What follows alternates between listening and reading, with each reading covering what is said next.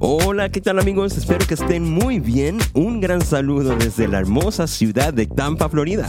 Bienvenidos al podcast Altar Life, el podcast donde cada semana conversamos sobre nuestras vidas con Jesús. Vidas que aunque son individuales, las vivimos juntos. Así que espero que estés listo, prepara tu taza de café y comenzamos ahora. Vámonos.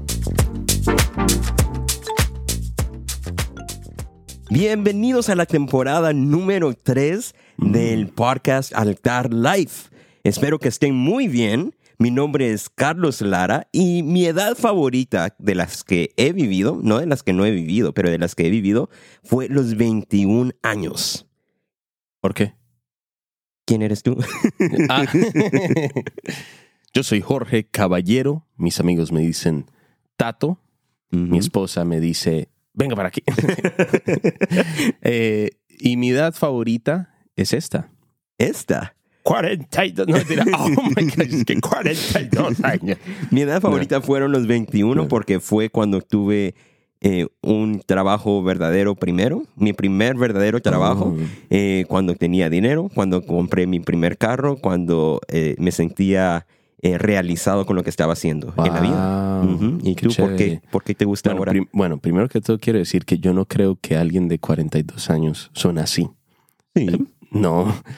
Quería sonar como un abuelito y la primera edad que dije fue 42. Así que todas las Mm, personas que nos están mm. escuchando que tienen 42 años, los amamos. El club de 42 los Lo que, queremos mucho. lo que sí es, lo que puedo mostrar para los que nos están escuchando es los de 42 años huelen así. Oh, sí. Sí, ¿verdad que sí? Sí. sí. mi, mi edad favorita fueron los, son los 28 años porque me encanta. Me ¿Tú encanta. tienes 28 años? Tengo 28 ¿En años. serio? Sí. ¡Wow! Yep, yep, yep, yep, yep. ¿Cuántos años cree la gente que tienes cuando te ven? Cuando me ven, bueno, depende en quién es. Hay personas que me ven y creen que tengo 21, 23 Ujú, y me hace sentir súper bien. Yeah. Pero como estoy pastoreando, pues tú sabes que hay muchas personas que piensan que algunos jóvenes dicen que de pronto tengo más porque Yeah. me ven pastoreando. O sea, y porque tienes canas. Tienes muchas canas. No, es Sí. sí, es en serio. culpa de la iglesia. No, y, y- Mentiras. y yo también tengo 28 años. Es más, soy do- dos o tres semanas más mayor que tú. Sí. Y la vez que más he estado ofendido aquí en la iglesia fue hace unos meses cuando llegaron dos ah, personas de Colombia y a ti te adivinaron que tenías 21 o 22 Sí, me y a mí me fascina. dijeron 31 o 32. ¡Wow! Dieron 32 años de estar aquí en el país, te dijeron. tal, vez, tal vez vuelo a 42. Pero puedo decir por qué es mi edad favorita. ¿Por qué? No, no, no. Pero hoy vamos a... Esta es mi edad favorita porque me encanta donde el Señor me tiene. Realmente creo que creciendo mi papá siempre nos enseñó a disfrutar la edad en la que estábamos. Claro, cuando compré mi primer carro y todo eso genial, pero mi primer carro no tenía ni aire acondicionado. ni nada. El carro tengo sí. No, no te- Casi, casi, ca- casi, casi tiene. Tengo mi esposa, tengo mis dos perritos cristianos. Tengo, Ujú. No es solo por tener cosas, o sea, no Mm. quiero que sonemos materialistas, pero son cosas bonitas que nos reflejan que el Señor está pendiente de nosotros. Pero de verdad, donde estamos hoy como iglesia, como familia y como estoy en mi vida personal, ahorita estoy pasando por muchas, muchos obstáculos y pruebas, pero estoy viendo cómo me están transformando y moldeando al hombre que el Señor quiere que yo sea. O sea, una Mm. respuesta bien cristiana, pero Sí, creo es en lo ella. que los que creo que es- escuchan este podcast quisieran escuchar. Así que Ah, eso muy sí. bien, Bien, muy bien, bien, vamos bien. muy buen trabajo. Con los ratings, vamos bien. Qué ratings. Pero bueno, pero por si es tu primera vez escuchando este podcast, bienvenido. Es un gran honor que estés aquí con nosotros. Sí. Espero que tengas una taza de café porque esta es una media hora que, que espero que disfrutes y una taza de café ayuda mucho. Pero la razón por la cual se llama Altar Life, que Mm. se traduce a español vida altar, diría Sí. yo, ¿verdad? Es porque en primer lugar la iglesia donde servimos aquí en Tampa, Florida, se llama Altar, Sí. ¿verdad? Y, y vida, mm, honestamente ya ni me recuerdo por qué es que le pusimos vida, pero en sí lo que queremos hablar es de que siempre en todos los podcasts que tenemos decimos que una vida cristiana, ah, tal vez por eso, por eso le pusimos vida. Ah, hmm, ok, una vida cristiana es buena. Sí. una vida con Cristo es buena. Sí. Eh, no es suficiente solo ir a la iglesia. Nosotros lo decimos aquí en altar todo el tiempo. Si tú vas a ir a la iglesia, es mejor que ya no vayas más.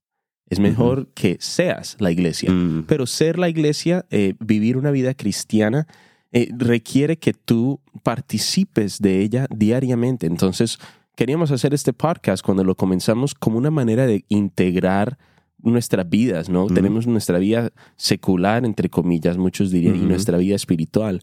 En Jesús no hay diferencia entre ellas, deberían ser una. Entonces, altar life es cómo hacer que tu vida sea un altar, sino en vez de solo ir a altar. Claro, y siempre mencionamos que es una vida buena, pero nos hemos dado cuenta que no hablamos de por qué es una vida buena. Siempre Mm. hablamos, hablamos de la Biblia, hablamos de Cristo, hablamos de, del Espíritu, pero, pero en una manera práctica, ¿por qué es que la vida cristiana puede ser Sí. buena? Porque de verdad es una vida divertida, es una buena, es una vida llena de, de cosas buenas y es lo Sí. que queremos hablar en los siguientes próximos siete capítulos. Wow, qué mal hablo. Séptimos Séptimos capítulo.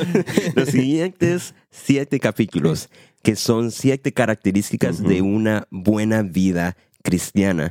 Y, y obviamente uno sabe que orar, leer la palabra, de ir a la iglesia y todas esas cosas, pero no queremos concentrarnos tanto en esas cosas, aunque sí vamos a hablar de esas cosas, pero queremos siete maneras prácticas de vivir Sí. una vida cristiana que es buena. Sí, eh, creo que participar en adoración en comunidad, eh, vivir una vida de oración, o- la palabra dice orad sin cesar, eh, de vivir una vida donde siempre estás incluyendo la palabra del Señor. O sea, no podemos hablar de características de una vida cristiana sin entender que eso que acabamos de decir, leer la palabra del. Señor, vivir una vida de oración, participar en la adoración eh, en, en tu iglesia, es fundamental. fundamental. O Claro. sea, sin esas no importa lo que vamos Claro. a decir, no. Pero estamos hablando de ahora en tu vida diaria. ¿Cómo puedes tú entonces cultivar ya aspectos que, que son únicos, especiales de la vida cristiana que estás viviendo? y cosas que reflejen esa vida Yeah, cristiana, exactly. cosas que reflejen esa cosa, eh, esa vida buena eh, que estás viviendo, esa vida buena. Oh my gosh, no sé por qué estoy hablando tan mal. Vamos a orar por ti. Sí, vamos a orar sin cesar. La primera característica que queremos compartir con ustedes hoy es La primera característica es paz. paz. Pensé que te había olvidado. me había olvidado. oh my gosh. Es que estaba pensando en inglés. Ajá. En la primera característica es paz. Y, y- y Mm. la razón por la cual queríamos hablar de esta característica en primer lugar es porque creemos que paz es algo que mucha gente está buscando en este mundo, Mm. ¿verdad? Ahorita, eh, por muchas razones, puede ser que a muchos se le ha olvidado qué es tener paz. Sí. es tener paz. Y, y- y queríamos hablar de eso porque se puede encontrar la paz y cuando tienes una vida llena de paz, es una buena vida. Sí, de pronto hay cosas sobre la paz que tú eh, no hayas, en las que tú no hayas pensado y queremos, sería genial poder decir alguna que tú digas, wow, yo no había pensado en la paz de esta manera, porque es fácil eh, creer que la paz es solo en medio de la tormenta. Y, y vivir en medio de una tormenta toda tu vida. Entonces, Claro. en real- en realidad hay, hay cosas que la paz que Cristo nos da, que es una paz que sobrepasa todo entendimiento, dice Jesús, que es una paz que eh, no la da como el mundo la da, así que no es una paz que el mundo te pueda quitar tampoco, es, un- es una paz diferente, entonces se ve reflejada de una manera muy interesante en nuestra vida cristiana. Entonces, ¿qué no es la paz? La paz no es no pensar en nada, Mm, ¿verdad? Que tengas la mente vacía, que, Mm. que no estés, ¿verdad? Sí. La paz eh, está en el pensamiento también, en, en sí, lo que uno piensa cada día. So, yo diría que la paz no es quedarse quieto. Sí, sí, yo creo que de pronto es fácil pensar que eh, algunos, en algunos lugares, en otro país, En otro país. en otro país, no, no en el Mm. tuyo que nos está en otro escuchando, planeta, en otro En otro planeta. eh, hay veces que los cristianos quieren ser estoicos. ¿Sabes qué es estoico? Estoico es no tener emociones. O sea, no importa por lo que yo esté pasando, no me importa. Claro. Te, te- te debe importar. sí, o sea, claro, y debes sentir. y Sí, el Señor te da la oportunidad a ti de sentir lo que sientas. Mi, mi papá, nuestro, nuestro pastor Jorge Caballero, falleció a- hace tiempo, pero él no- nos comentaba que tenemos que, podemos reaccionar naturalmente, pero tenemos que responder espiritualmente. Mm. Entonces, no está nada malo, no hay nada malo en que pases por una temporada donde llores. Hannah Nowers, un- un- una amiga de nosotros que trabaja aquí en la iglesia, eh, nos, es- nos estaba compartiendo ayer en su prédica eh, que hay tiempos donde podemos llorar en la presencia del Señor. claro. Y, y no solo llorar porque es que estamos conmovidos por la música del domingo, pero llorar si estamos pasando por algo difícil en nuestra vida. Claro. Eso es parte, parte de cultivar la paz, es primero, de pronto, yo diría yo, reconocer que hay cosas que no entiendes. Si es una paz que sobrepasa entendimiento, reconocer que hay cosas que no estás entendiendo en tu vida de pronto. Entonces, eso requiere que no te quedes quieto. La paz que el Señor nos ofrece no es una paz de que solo te relajes.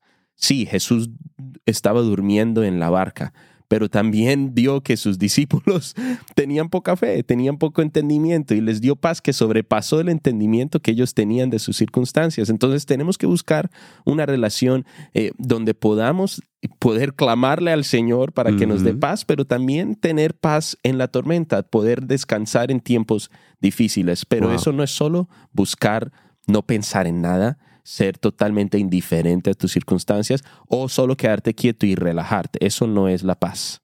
Yo creo que también paz, algo que podría ser es saber cómo pasar circunstancias en la vida, saber dónde puedes encontrar refugio en la vida. Eh, algo que muchas veces me ha quitado la paz en, en mi vida cuando he pasado por circunstancias es no saber a dónde correr. Y Oh. aunque yo sé a dónde correr, eh, siempre lo dejo como última opción. Y, y en estos últimos meses que he pasado por una circunstancia de salud, me ha llenado de paz el saber a quién correr, el saber a dónde ir, el saber cómo poder pasar por esta circunstancia, Mm. porque me quita eh, esa, ese gran peso de tratar de, de, de encontrar una solución y más bien tener paz buscando la respuesta en Dios. Mm. ¿verdad? Hay veces donde no sabemos a dónde ir y cuando pensamos saber a dónde ir, tratamos de ir a esos lugares o tratamos de avanzar y no somos capaces. Nos caemos, sentimos que el piso debajo de nosotros se está sacudiendo. Y esto es lo que queríamos compartirte en este eh, episodio sobre la paz. Es que la paz eh, nos sirve para estar firmes y para avanzar. Yo quiero Claro. que te fijes en esos dos con- conceptos, de estar firmes y avanzar. La palabra dice en Efesios 6, donde nos habla de la armadura de Dios, versículos 10 al 18. Eh, la palabra eh, nos dice que tenemos, eh, no tenemos lucha contra sangre ni carne, sino contra principados, potestades, gobernadores de las tinieblas de este siglo, huestes espirituales de maldad, en las regiones celestes. Eh, hay, una, hay, hay- hay batalla, hay, hay dificultades, tenemos que estar eh, armados con la armadura del Señor. Entonces dice, por tanto, en el versículo 13, toma toda la armadura de Dios, no solo pedazos, toda, aunque vamos a hablar de uno hoy, hay que tomarla toda. Pero escucha esto, dice, para que podáis resistir en el día malo, ¿sí? Y habiendo acabado todo, estar firmes. O sea, la armadura de Dios es una armadura para poder resistir y para poder estar firmes. Mm. Me encanta eso, primero que todo porque uno ve en Facebook tanto las imágenes que si tú no compartes, eh, le, das, le da un punto al diablo. Y si lo compartes, le da un punto. Y es el diablo y, y- Dios haciendo como una lucha de, de brazo o algo así. Dios ya ganó la batalla, así que la armadura es para que te reconozcan eh, que eres parte del equipo ganador y que es- y te puedes parar firme, o sea, para, para estar firme. Dice, estad pues firmes, ceñidos vuestros lomos con la verdad y vestidos con la coraza de justicia. Y este el versículo 15 nos habla de la paz, dice así, y calzados los pies con el apresto del evangelio de la paz los pies, lo que necesitas para pararte firme y para seguir hacia adelante es el Evangelio de la paz. Aquí Pablo está hablando sobre la armadura no de un soldado de 2022, un soldado romano. Las sandalias de los soldados romanos eh, tenían en ellas, eh, eh, muchas de ellas, como unas espinas, como unas eh, puntillas eh, que los ayudaban a pararse firmes cuando peleaban en lodo cuando tenían que escalar alguna montaña y también, porque imagínate, un soldado que se cae y está en el piso, ya Claro, está muerto, está Yeah. muerto, sí. Entonces, para estar firmes, pero mira, me fascina esto tanto, no solo para eso, sino la usaban como, una, como, como un arma. Imagínate, si, si nuestras mamás son capaces de coger una chancla de caucho y tirárnosla a nosotros, Yeah. ¿cuánto más un soldado romano puede usar unas sandalias con, con puntos agudos para que los enemigos que ya han sido vencidos eh, no puedan levantarse de nuevo? Pero las sandalias de las mamás duele. Sí. Uy, sí. Imagínate entonces la de un soldado romano con espinas de metal. Mm. Eh, de- no te estoy mintiendo, así las han descubierto. Muchas eh, sandalias, sobre todo de soldados que estaban en, en el medio de la batalla, tenían esas puntas agudas para que cuando un soldado cayera al piso de, de- de los contrincantes, del enemigo, lo pudieran pisar y seguir adelante. Hoy queremos hablarte de una paz agresiva, lo hemos dicho antes. No es una paz de quedarte quieto y no sentir nada, sino la paz del calzado del Evangelio de la Paz. Es decir, unos zapatos, unas sandalias que cuando el piso parezca estar en lodo, cuando venga la lluvia y la tormenta, tú te puedas parar firme, pero cuando vengas y te enfrentes a un enemigo, sepas primero que Cristo lo ha derrotado, porque ese es el Evangelio de la Paz. Las buenas noticias son que Cristo tiene victoria Amén. sobre el enemigo y sobre el pecado y sobre la oscuridad y sobre el infierno y sobre la muerte. Así que eso ya está en el suelo, pero para que con tus sandalias de paz pisotees el enemigo y sigas para adelante. Wow. Wow, y eso es muy importante porque si Dios te ha dado la victoria, ¿verdad? Yeah. eh, no es porque te has quedado quieto, no es porque Jesús vino solo a quedarse quieto, Jesús vino en obediencia a cumplir lo que Dios había puesto en él para hacer. Y cuando Dios pone algo en ti para hacer, muchas veces usamos nuestra paz en el Señor como una excusa para quedarnos quietos y para no Mm. hacer nada. Wow. Muchas veces he dicho, eh, cuando, cuando Dios ha puesto una promesa en mi vida, yo siempre he descansado en esas promesas, pero yo admito que antes he cometido el error de descansar en el sentido de no hacer nada, porque Mm. estoy simplemente esperando a que Dios haga en mi vida lo que Él ha prometido. Pero me encanta esto de las sandalias porque no solo después de la batalla, eh, eh, no solo durante la batalla, perdón, te funcionan las sandalias ah, para solo no caer, para poder estar firmes, pero justo después de derrotar a tus enemigos también te funciona para tener una paz que, que te garantiza que el enemigo ya no se va a poder levantar, Sí. ¿verdad? Sí. Y entonces ah, me encanta esto y esto es una prédica que tú hiciste hace varios años, creo, Sí. ¿verdad? Y, y me recuerdo, yo me acuerdo de, de cuando predicaste esto. Bueno, no sé si fue para un grupo de jóvenes que lo predicaste o fue en, en Creo la que fue iglesia. durante la pandemia hicimos un- una ¿Fue serie durante la pandemia? esto, sí. ¿Cómo es que se llamaba esa serie? No me acuerdo. Pero, pero me recuerdo que cuando escuché este, esta, este versículo, este pasaje, y cuando tú mencionabas esto, tuvo mucho sentido y, y al mismo tiempo me trajo paz. Sí. Porque yo sabía de que, de que yo he aceptado la armadura de Dios, yo he aceptado ser del equipo de Dios y yo, yo he escuchado muchas veces que Dios nos ha dado la victoria, Sí. pero también eso me trae paz, pero Sí. no significa esperar a que Dios haga todo. Sí, mira, eh, la realidad es esta. Dios ya lo ha hecho todo. Entonces, cuando nosotros estamos diciendo que no nos podemos quedar quietos, no estamos diciendo que Dios necesite ayuda, pero es que la victoria de Dios te ha dado la oportunidad de que tú vivas una buena vida. Y una vida sin, eh, una vida sin altos y bajos no es vida. Eh, Hay, hay diferentes psicólogos y filósofos que han llegado a una conclusión de que eh, el verdadero estado ideal de la humanidad no es total confort y, y total comodidad, sino aventura.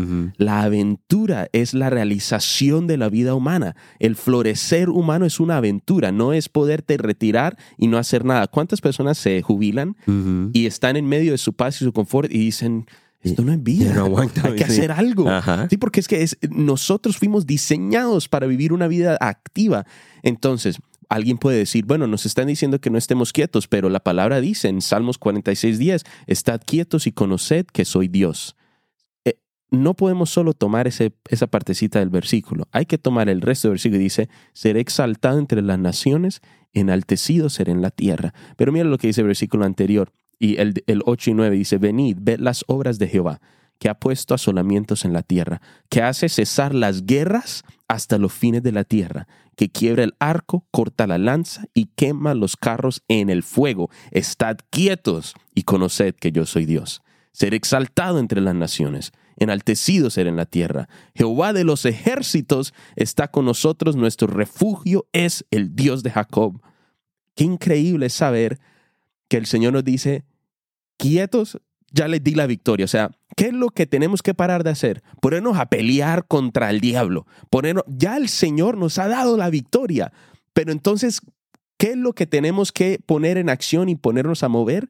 Que como ya el Señor nos dio la victoria, nos movemos hacia adelante, no tratando de ser nosotros los que terminan las guerras, nosotros los que obtienen la victoria, victoria, sino saber que Dios nos la dio y empezar a moverte hacia adelante. ¿Cuál es el Evangelio de la paz? El Evangelio de la paz, lo dijimos, es que Cristo ha establecido su reino, Cristo se ha glorificado, Él ha terminado cualquier guerra, cualquier percepción de batalla que había entre el enemigo y Él, Él ha crucificado. Eh, fue crucificado por nuestros pecados, pero también obtuvo la victoria. Está a la mano derecha del Señor. Él reina sobre todo, es el nombre sobre todo nombre, pero también ha perdonado nuestros pecados. Las buenas Mm, noticias es, las malas noticias son, nosotros somos pésimos. Claro. Somos personas totalmente distorsionadas, Yeah. personas incompletas, personas sin paz. Y ahora viene Cristo y dice, las buenas nuevas es que ahora puedes ser alguien completo, puedes ser alguien perdonado, puedes vivir una vida ahora donde avanzas en santidad hacia lo que el Señor tiene,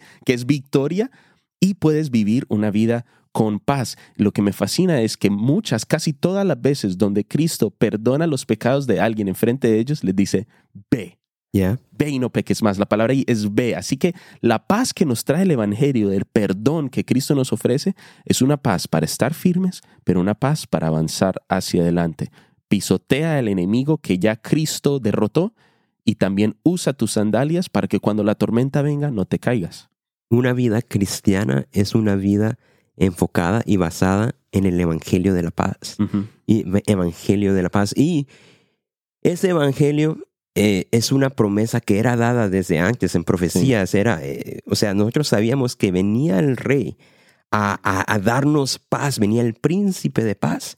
¿Verdad? Y Wow. ahora eso es, no es una profecía porque ha pasado. Jesús ha venido a perdonar nuestros Mm. pecados y eso en, en sí te debería dar paz. Eso debería dar paz. Y, y hay tres partes en nuestra vida que queremos hablar donde esta paz puede ser eh, perfeccionada, donde muchos pueden ver a tu vida y pueden ver la paz del Señor en estas partes de nuestra vida. Y eso es en lo financiero, financiero, perdón, en, en nuestras relaciones y también en nuestras decisiones. Sí, hay, hay muchas otras maneras de ver la paz, pero estamos pensando en tres maneras bien prácticas de que tú las puedas empezar a ver desde hoy. Y que otros puedan ver esa Sí. paz en tu vida Sí. también. Y queremos ser bien reales y honestos. O sea, tú, tú puedes escuchar un podcast cristiano y pueden hablar de conceptos muy abstractos y muy eh, como que por fuera de tu vida. Yo quiero que tú entiendas que aunque Dios está por encima de tus problemas, Él, es, él también camina al lado tuyo Yeah. dentro de ellos. Yeah. Entonces, ¿cuál eh, problema más cercano que a veces nuestras finanzas? Carlitos, ¿cómo podemos entonces nosotros empezar a manifestar esa paz activa, esa paz agresiva que dice, yo sé que el Señor me ha dado paz, pero me voy a mover en, conforme a esta paz. En nuestra vida eh, financiera, ¿cómo Sí. podemos ver eso? Pues yo también tengo que admitir que por mucho tiempo eh, yo he dejado que Dios tome control de mis finanzas, ¿verdad? Y especialmente cuando uno decide vivir una vida en el ministerio, Sí. uno, eh, yo siempre decía, yo estoy aceptando a nunca ser rico, ¿verdad? Porque, porque uno puede, no puede ver cómo uno se va a hacer rico. Eh, con el Evangelio, eh, Dios promete bendecir, Dios promete prosperar, Dios promete dar lo, lo necesario y lo necesario para mí no es ser rico, ¿verdad? Lo necesario para mí es tener lo, lo que necesito para seguir ah, sirviéndole a Dios. Entonces, eh, me he dado cuenta de que por mucho tiempo eh, en mis finanzas yo me relajé mucho porque yo decía, bueno, Mm. Dios va a tomar el control y todo. Y lo que pasaba es, a veces me faltaba dinero, ¿verdad? Y entonces es cuando tuve que empezar a encontrar maneras de humano para hacer dinero, maneras que, que todo el mundo tiene que hacer. El, el vivir para Cristo no, no te elimina de la necesidad financiera. honestamente, porque aún así vivimos en un mundo donde necesitas comer, necesitas trabajar para vivir y todo eso, pero lo que sí, y, y- y no estoy tratando de hablar del diezmo y todo eso, pero he visto la promesa del Señor a través del diezmo. He visto la promesa del Mm. Señor y la paz del Señor a través del diezmo, porque yo sé que, eh, como siempre decimos aquí, Dios no necesita nuestro dinero, Dios no necesita de nuestras finanzas, pero, pero la iglesia donde servimos sí, porque es un edificio que necesita pagar luz, pagar todo, la renta y todo eso. Pero, pero yo he tenido paz porque ahora en, una, en mi vida cristiana me encanta porque puedo darle a otros de lo que tengo, ¿verdad? Me encanta invitar a la gente a café, me encanta Sí, invitar a, a sí. la gente a comer, me encanta eh, comprarle a la gente cosas. Y no porque tengo mucho dinero, pero porque he dejado de, de malgastar, ¿verdad? y ahora tengo paz en lo que gasto. Nos has dado muchos ejemplos e ilustraciones extremadamente prácticas que no podemos ignorar. Déjame decirte por qué no se pueden ignorar. Si tú vas a, a- a la palabra Filipenses eh, capítulo 4, nos encanta, y sobre todo lo hemos estado leyendo, um, eh, Filipenses capítulo 4, Ujú, sí. ujú. Lo hemos estado eh, leyendo durante nuestras eh, sesiones de Jesús y Café que Yeah. tenemos aquí en la iglesia. La palabra dice, eh, todo lo puedo en Cristo que me fortalece, Filipenses 4:13. Y entonces ese es el primer paso de la paz que el Señor nos da. Todo lo puedo en Cristo que me fortalece. Así que puedo pasar eh, por este tiempo eh, de finanzas difícil porque todo lo, todo lo puedo en Cristo que me fortalece. Y esa es una buena manera de pensarlo. Puedo pasar por esto. Pero tampoco puedes ir a la, a, a- la caja automática y decir, todo lo puedo en Cristo. Dinero ya, fuera. No, no, así no es porque mira lo que dice los versículos anteriores. Dice, en gran manera me gocé en el Señor de que ya al fin habéis revivido vuestro cuidado de mí, de lo cual también es- estabais solícitos, pero os faltaba la oportunidad. Aquí está hablando eh, de Pablo sobre un- un- una ayuda financiera que le estaban enviando a él. Él dice, no lo digo porque tenga escasez, pues, pues he aprendido a contentarme Yeah. cualquiera sea mi situación. Eso significa paz. Sé vivir humildemente y sé tener abundancia.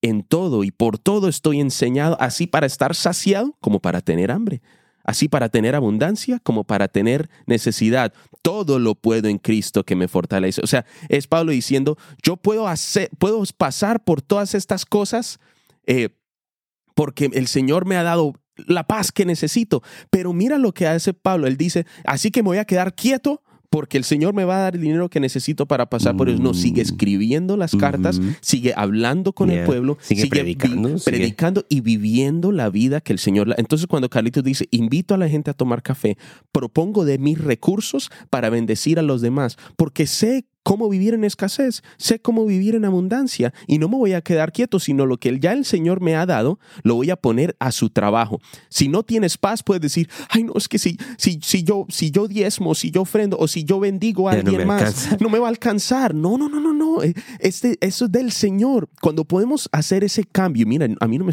no me importa si empiezas a dar más dinero en la iglesia. No, Eh, es, de esto no es el punto de esto. El punto es decir que cuando tú te das cuenta que no es tuyo, entiendes que todo lo puedes en Cristo, no en ti, no en tu cuenta bancaria, no en tus finanzas.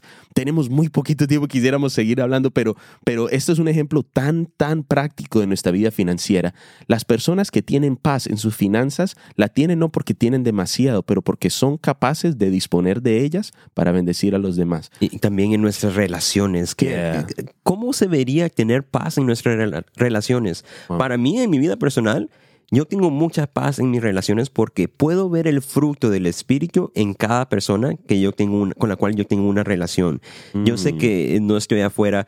Y mira, no estoy diciendo que yo no hablo con gente que no es cristiana, pero yo, yo de verdad veo a la gente que no es cristiana como una misión a la cual yo quiero alcanzar, pero también quiero ser un buen reflejo de la vida cristiana. Quiero ser un buen reflejo de la, de la vida que es buena, que es una vida con Cristo.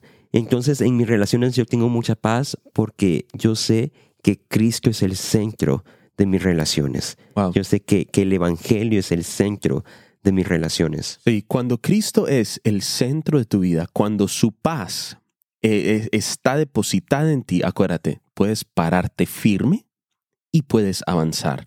No es pararte firme en tus decisiones, en, tus, en tu manera de ver la relación, en tus derechos. ¿Cuántas veces hemos dicho aquí en el altar que a veces aquello que sentimos el derecho o aquello que tenemos el derecho de hacer, a veces es eh, lo mismo que distorsiona y voltea y dobla las cosas que de verdad pudiéramos estar viviendo. O sea, ¿cuántas veces tenemos el derecho de reclamar nuestras, lo que nos merecemos?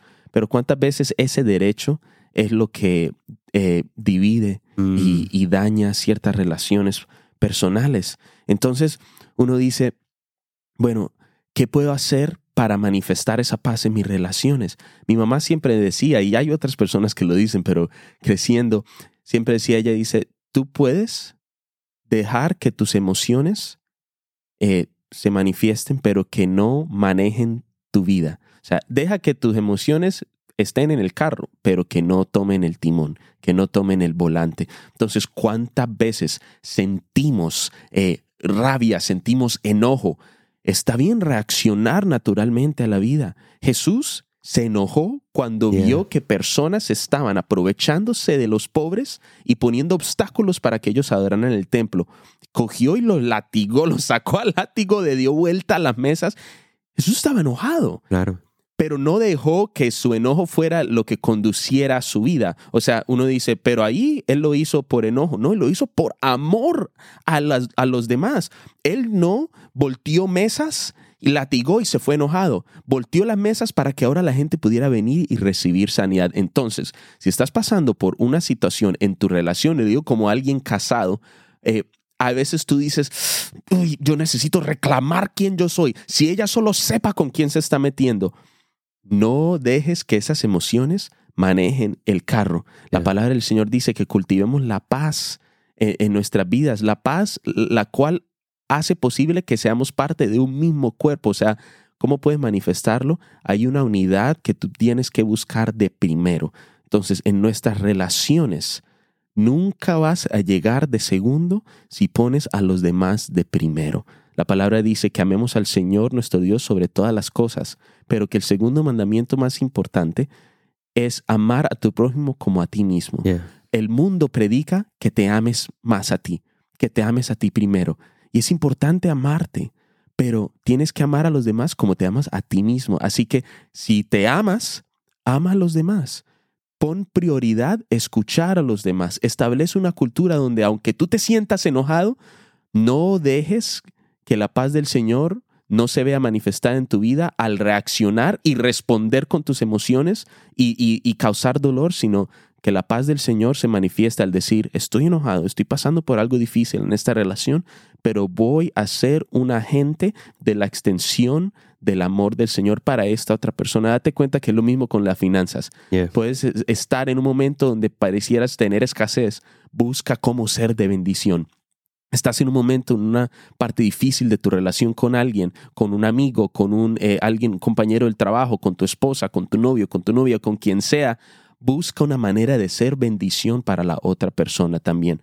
No quiero seguir hablando un montón de cosas, pero a mí me emociona esto Sí. cuando la palabra dice, eh, eh, si alguien viene y te obliga a, a llevar su- su- sus cosas por una milla, llévala la extra milla. O sea, hay veces donde alguien te vas a sentir obligado a cargar los problemas o a sentirte aprovechado de, por culpa de alguien más. Llévalo la extra milla y vas a ver el impacto que eso causa en esa persona. Yeah. Cuando alguien pareciera herirte, voltea la mejilla, o sea, demuestra de que tú no estás definido por aquel dolor que te han causado porque tienes una paz que sobrepasa tu entendimiento. Y también qué hermoso es tener la paz del Señor en cada decisión que tomamos. Y yo de verdad creo que eh, lo de nuestras decisiones es un poco más simple, pienso yo, porque Mm. literalmente lo único que he hecho en mis decisiones para tener paz en mi vida es poner a Cristo en el centro, poner Wow. a Cristo de primero, poner el Evangelio de primero. Y, y hasta el día de hoy eso me ha traído mucha paz. Pero ¿cómo se sabe si uno está poniendo a Dios de primero en tus decisiones? Simplemente escuchando la voz del Espíritu. Y eso es algo que vamos a hablar en el Sí. futuro de qué es escuchar la voz del Espíritu. Pero, pero simplemente ser guiado por el Espíritu de Dios en cada decisión, en tus, en tus finanzas, en tus relaciones y en cada decisión que tenga que ver con tus sueños, con tus deseos, con tus goles. Qué hermoso es tener la paz del Señor. Y cuando estás tomando una decisión, si no sientes paz, entonces ahí no está la paz del Señor. Tienes que sentir paz y gozo al tomar tus decisiones. Sí. Eh, la palabra dice en, en Proverbios 3, versículos 5 al 6, me encanta esto, dice, confía en el Señor con todo tu corazón. Dice, algunas traducciones dicen, fíate, o sea, aférrate de Mm, wow. Jehová con todo tu corazón, no dependas de tu propio entendimiento. Acuérdate, la paz del Señor sobrepasa todo entendimiento. Busca su voluntad en todo lo que haga. O sea, esta decisión que estoy tomando ¿Es la voluntad del Señor o es mi propia voluntad? Si tú dependes del Señor, buscas su voluntad, Él te mostrará, dice la palabra, mostrará cuál camino tomar. Y la Reina Valera dice, Él enderezará tus caminos. O sea, qué lindo sería vivir una vida llena de paz donde puedas estar firme, confiando en el Señor de que Él endereza tus caminos, te muestra la decisión para tomar. Wow, eso te dará la oportunidad de tener paz aun cuando el piso está lleno de lodo y aun cuando pareciera haber enemigos en la distancia. Sabes, creemos que no es suficiente ahora solo vivir esa vida buena con Cristo, pero ahora qué hermoso sería si juntos comenzamos a vivir una vida que refleje el amor de Cristo, que refleje la paz de Cristo, que otros puedan ver que esta es una vida buena. Así es. No seamos tacaños, sino Así que es. compartamos esta vida. Si es tu primera vez escuchando este episodio y este podcast, te animo a que escuches las dos temporadas pasadas, la temporada número uno, la temporada número dos, y que nos escuches en cada nuevo episodio de Altar Life. Lo puedes escuchar en Apple Podcast, en Spotify, en Amazon Podcast, no sé cómo se llama, Google Podcast, en cualquier lugar donde hayan podcast puedes escuchar Altar Life. Y te animo a que la próxima vez tengas tu taza de café. Yes. Y así que nos vemos en la próxima semana.